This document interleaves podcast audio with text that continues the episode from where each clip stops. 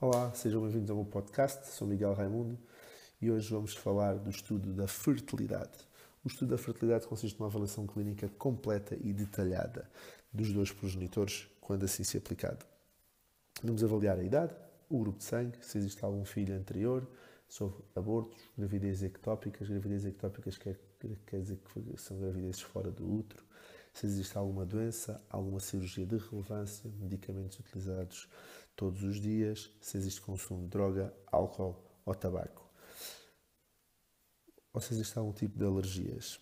Quando nos focamos na, na, história clínica feminina, saber quando, é, com que idade é que teve a primeira vez a menstruação, se, como é que são o padrão dos ciclos menstruais e avaliar a história familiar, como por exemplo, idade de menopausa da mãe, tias, avós, se existe para descartar alguma insuficiência ovárica precoce ou, ou algum problema de fertilidade na família.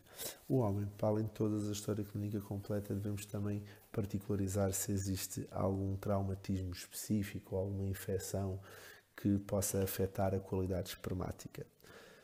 O exame objetivo faz parte da primeira consulta, juntamente com a ecografia ginecológica. A ecografia ginecológica é feita com sonda endovaginal e permite descartar patologia cervical, ovárica ou uterina.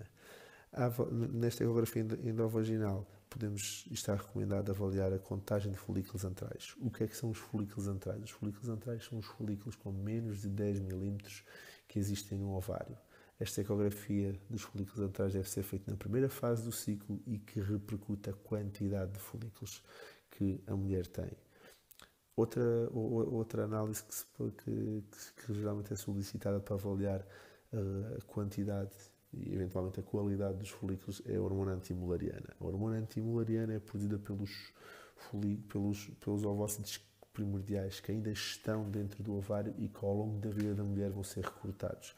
Ao contrário do homem que está constantemente a produzir espermatozoides a partir da adolescência, a mulher quando nasce já nasce com a sua reserva ovárica e mesmo intrauterino já há deteriorização da qualidade da quantidade ovocitária. E então, à medida que a idade vai avançando, a qualidade e a quantidade do, dos óvulos vai diminuindo. E a hormona antimular é uma hormona muito importante que nós em PMA o pedimos muito para nos ajudar, nos auxiliar tanto do diagnóstico como da monitorização da dose de estimulação para os tratamentos.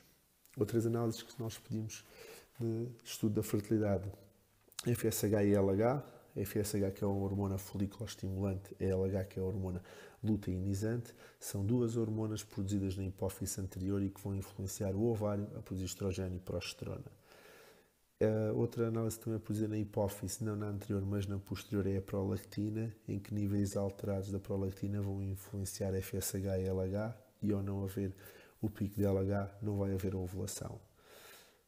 Quando falamos do estudo básico da fertilidade, que é avaliar a função tiroideia, é muito importante a função tiroideia para descartar os hipos e os hipertiroidismos. Para isso, pedimos a TSH, que é a hormona tiroestimulante produzida na hipófise, e a fração livre, a FT4 e os anticorpos antiováricos. Quando nós temos uma TSH superior a 2.5, é sinal que muitas vezes estamos perante um hipotireoidismo que convém ser controlado.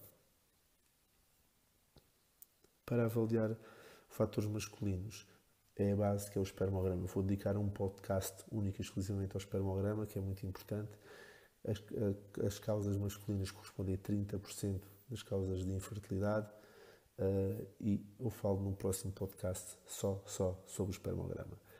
Outro exemplo que, que também é, é, é, recomendado como primeira linha é o estudo das trompas. Existem duas técnicas para o estudo das trompas: a histosalpingografia tradicional e a histosalpingossonografia. A histosalpingografia é injetamos contraste para dentro do útero e, por meio de raio-x, vemos a permeabilidade das trompas.